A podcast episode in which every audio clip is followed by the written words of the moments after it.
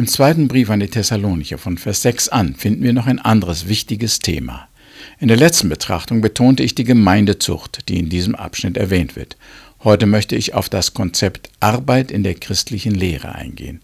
In 2. Thessalonicher Kapitel 3 Vers 6 schreibt der Apostel Paulus diese Mahnung: Brüder und Schwestern, wir befehlen euch im Namen unseres Herrn Jesus Christus, meidet den Umgang mit allen in der Gemeinde, die die Anweisungen missachten, die sie von uns erhalten haben, und ihre täglichen Pflichten vernachlässigen. Ihr wisst doch selbst, wie ich bei euch gelebt habe. Das muss euch ein Vorbild sein. Ich habe mich nicht vor der Arbeit gedrückt und bei niemand umsonst mitgegessen. Ich habe keine Mühe gescheut und habe Tag und Nacht für meinen Lebensunterhalt gearbeitet, um keinem von euch zur Last zu fallen. Dabei hätte ich sehr wohl das Recht gehabt, Unterstützung von euch zu verlangen. Aber ich wollte euch ein Beispiel geben, dem ihr nachleben sollt. Wir haben es euch ja auch ausdrücklich gesagt, dass wir bei euch waren. Wer nicht arbeiten will, soll auch nicht essen. Nun hören wir, dass es einige unter euch gibt, die ein ungeregeltes Leben führen. Sie arbeiten nicht, sondern treiben sich unnütz herum. Wir ermahnen sie im Namen des Herrn Jesus Christus mit allem Nachdruck, dass sie einer geregelten Arbeit nachgehen und ihren Lebensunterhalt selbst verdienen. Brüder und Schwestern, werdet nicht müde, das Gute zu tun. Wenn jemand unseren Anweisungen in diesen Briefen nicht folgen will, so merkt ihn euch und geht ihm aus dem Weg, damit er sich schämt. Soweit der Apostel Paulus im zweiten Thessalonicher Brief nach der Guten Nachricht Bibel. Dieses Zitat, wer nicht arbeiten will, soll auch nicht essen, ist ja sehr bekannt geworden. Es spiegelt die christliche Arbeitsethik wider. Der Hintergrund für die Ermahnung des Apostels Paulus war die Situation in der Gemeinde in Thessalonich. Es gab da einige Leute, die waren ungehorsam, führten ein ungeregeltes Leben, arbeiteten nicht und trieben sich unnütz herum. Das ist an sich schon schlimm genug. Nun geschah es aber in einer Gemeinde junger Christen, die ein ganz neues Leben führten.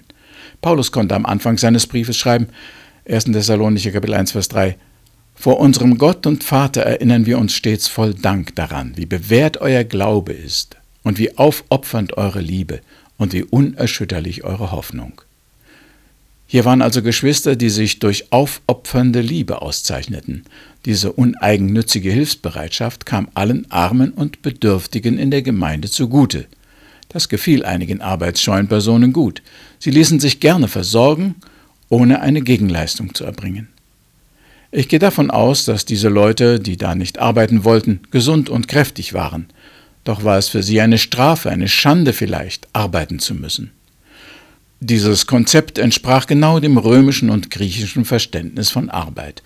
Körperliche Arbeit war etwas Ordinäres, nichts für feine Herren, für Philosophen oder Freie. Für so etwas waren die sehr zahlreichen Sklaven da oder die Bauern oder andere, die es sonst zu nichts gebracht hatten.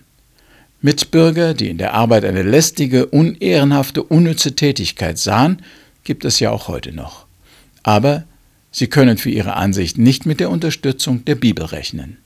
Unter Arbeit verstehen wir zunächst eine Beschäftigung, eine körperliche Tätigkeit oder auch einen Beruf bzw. ein Gewerbe. Arbeiten kann man mit den Händen, aber auch mit dem Verstand und Geist. Geistige Arbeit. Es ist richtig, dass die Arbeit zunächst eine Folge des Sündenfalles war. Mühe und Schweiß für den Broterwerb war eine Strafe, ein Fluch. In 1. Mose 3, Vers 17 sagt Gott zu Adam im Paradies, weil du auf deine Frau gehört und mein Verbot übertreten hast, gilt von nun an, deinetwegen ist der Acker verflucht, mit Mühsal wirst du dich davon ernähren, dein Leben lang. Dornen und Disteln werden dort wachsen, und du wirst die Pflanzen des Feldes essen. Viel Schweiß musst du vergießen, um dein tägliches Brot zu bekommen, bis du zurückkehrst zur Erde, von der du genommen bist. Soweit das Zitat. Seitdem ist Arbeit oft als Strafe angesehen oder eingesetzt worden, auch unter uns Menschen.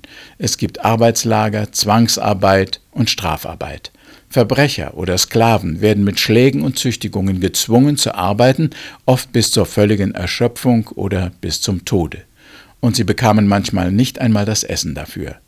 Sie mussten nicht arbeiten, um zu essen, sondern um eine Schuld abzubüßen oder ihre Herren reicher zu machen. Hier wird klar, dass Handarbeit auf dem Feld, an der Straße oder in der Fabrik Mühsal und Plage ist. Sie wurde aber von Gott als eine Strafe für Ungehorsam verordnet. Das bedeutet jedoch nicht, dass Arbeit an sich etwas Beschämendes sei, das gegen unsere Menschenwürde verstößt. Es ist eher so, dass Arbeiten etwas ist, was wir auch als Erfüllung eines göttlichen Auftrages verstehen können. Viel Schweiß musst du vergießen, um dein tägliches Brot zu bekommen. Wer arbeitet, drückt sich nicht vor die Bestimmung, die Gott uns gegeben hat. Von daher nimmt uns die Arbeit nicht die Würde, sondern sie gibt sie uns. Aber nicht alle sehen das so. In den meisten Religionen und Kulturen ist Arbeiten verpönt. Von unserem Moralverständnis her würden wir sagen, die Leute sind einfach faul. Sie sitzen herum, spielen, lassen sich bedienen, tun nichts und verkommen langsam. Es ist vielleicht in ihren Augen noch eine Tugend, wenn man sich nicht die Hände schmutzig macht, wenn man schön still und stoisch im Schatten sitzt und sich von den Verpflichtungen nicht beeindrucken lässt, oder wenn man im Kreis der Noblen Vergnügungen, Feiern und Philosophieren genießt. In solchen Kulturen ist es schwer, die Armut zu bekämpfen und ein Land zu Wohlstand und Reichtum zu führen. Hier wird es immer Arme geben, die am Existenzminimum leben. So sehen die Christen die Arbeit aber nicht. Für Paulus ist Arbeiten eine Möglichkeit, sich sein Brot zu verdienen. Wie viel Brot und was noch dazu sich jemand leisten will, hängt von seinem Arbeitseinsatz ab. Eine Gesellschaft, die das erkennt, wird auch bald zu einem gewissen Wohlstand kommen. Aber Arbeit ist ja auch noch mehr als nur ein Broterwerb. Gott selbst hat uns ein Beispiel gegeben, was alles durch Arbeit entstehen kann. Durch seinen Geist, durch sein Wort und auch durch seine Hände hat Gott etwas Großartiges und Wunderbares erschaffen. Ein Universum, an dem er selber Freude hat und das ihm viel Ruhm, Ehre und Anerkennung gebracht hat. Auch uns sind Gaben gegeben, mit denen wir Altes verbessern und erhalten, Neues schaffen, erforschen und anderen helfen können. Für uns ist Arbeiten können ein Vorrecht, eine Möglichkeit, schöpferisch tätig zu sein, uns zu entwickeln und uns die Erde untertan zu machen. So ist Arbeit nicht nur ein Mittel, um unseren Lebensunterhalt zu verdienen, sondern auch eine Quelle der Freude, der Erfüllung und der Befriedigung. Was wird jemand tun, wenn er nicht arbeitet? Das sehen wir bei den Thessalonichern. Sie sind müßig, unordentlich und unnütz. Sie langweilen sich und kommen auf allerhand dumme Gedanken. Sie verfallen leicht Drogen und anderen Lastern. Auch machen sie ihren Mitmenschen das Leben schwer dadurch, dass sie sich bedienen und verpflegen lassen. Paulus sagt, wer nicht arbeitet, soll auch nicht essen. Darin liegt die Strafe für alle, welche die Mühe scheuen und ihre Pflichten vernachlässigen, dass sie nichts zu essen haben, dass sie hungern, dass sie arm und abhängig bleiben. Ich denke manchmal, dass arbeitsscheue Menschen eines Tages zu der Gruppe gehören, die ausgebeutet und unterdrückt werden. Wenn sie nämlich erst Hunger haben, dann suchen sie verzweifelt nach einem Verdienst. Da sie aber nicht gewohnt sind zu arbeiten und keine Fähigkeiten erworben haben, müssen sie irgendeine schlecht bezahlte und schwere Arbeit annehmen. Ich will nicht behaupten, dass alle Armut auf dieser Welt darauf zurückzuführen ist, dass Menschen nicht arbeiten wollen. Das wäre zu einfach. Es gibt viele und sehr verschiedene Gründe, weshalb eine Person, eine Familie oder eine Gesellschaft arm wird und bleibt. Manche Berufe werden zu schlecht bezahlt, sie sind zu schwer und ungesund. Manche Arbeitgeber missbrauchen ihre Position und beuten die Angestellten aus. Sie zahlen nicht, was recht ist, oder überfordern ihre Leute. Es gibt auch nicht immer den Job, den sich jemand wünscht oder für den er Gaben hat. Oft genug findet der Arbeitswillige auch keine passende Beschäftigung. Ganz so eindeutig und simpel ist das Problem nicht, wie es klingt, wenn man diese Formel liest. Wer nicht arbeiten will, soll auch nicht essen. Doch es ist ein Prinzip, das viele Kulturen, ja die Welt verändert hat. In den westlichen Ländern, die ja stark vom Christentum und dem biblischen Gedankengut geprägt sind, hat sich eine sehr detaillierte Arbeitsmoral ausgebildet.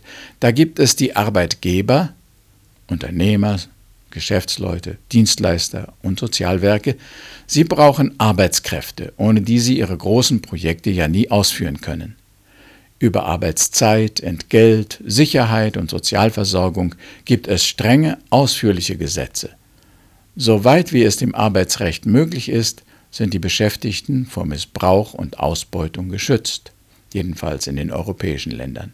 Auf der anderen Seite sind die Arbeitnehmer, die darauf angewiesen sind, dass ihnen jemand eine Anstellung gibt und sie dafür bezahlt.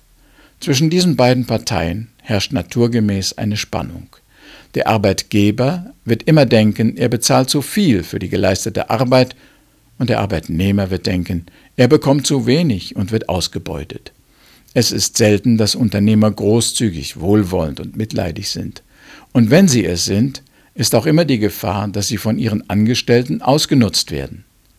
Die Arbeitgeber haben wohl ständig den Verdacht, dass die Beschäftigten die ihnen übertragenen Aufgaben nicht verantwortlich und gewissenhaft genug ausführen, dass sie etwas unterschlagen oder betrügen und nicht die Leistungen vollbringen, die erwartet werden.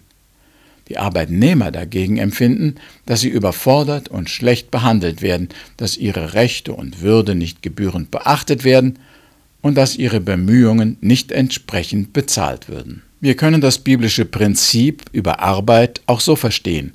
Wer nicht ordentlich arbeitet, hat auch kein Recht auf den vollen Lohn.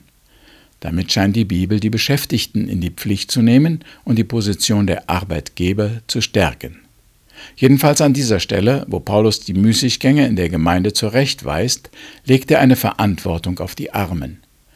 Die Regel ließe sich auch umkehren.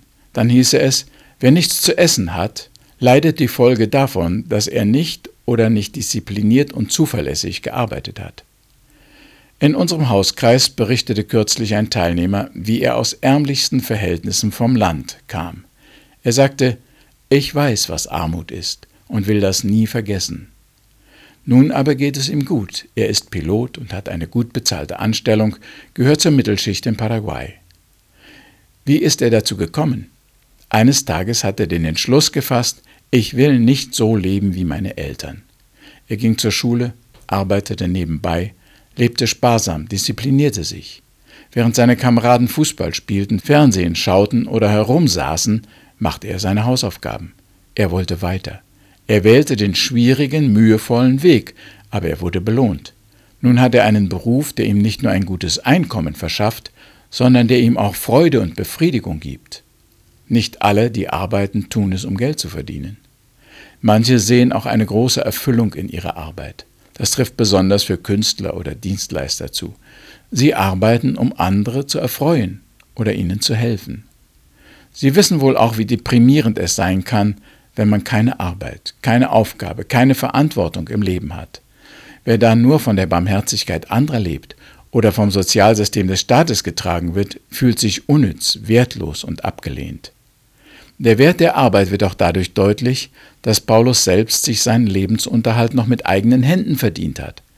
Er war ja neben seinem Amt als Ratsmitglied, Pharisäer, Apostel und Lehrer noch Teppichweber, in diesem Beruf hat er wohl auch in Thessalonich gearbeitet, denn er schreibt ja in Vers 7, ich habe mich nicht vor der Arbeit gedrückt und bei niemand umsonst mitgegessen. Ich habe keine Mühe gescheut und habe Tag und Nacht für meinen Lebensunterhalt gearbeitet, um keinem von euch zur Last zu fallen.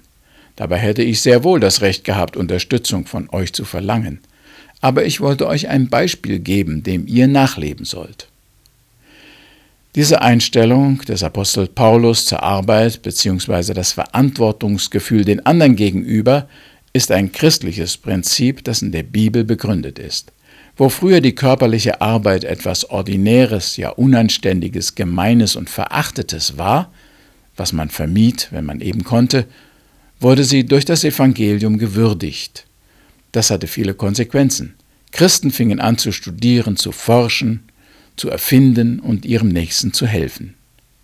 Der Grundsatz, wer nicht arbeiten will, soll auch nicht essen, hat vielen Menschen Wohlstand und Fortschritt gebracht. Wir beten.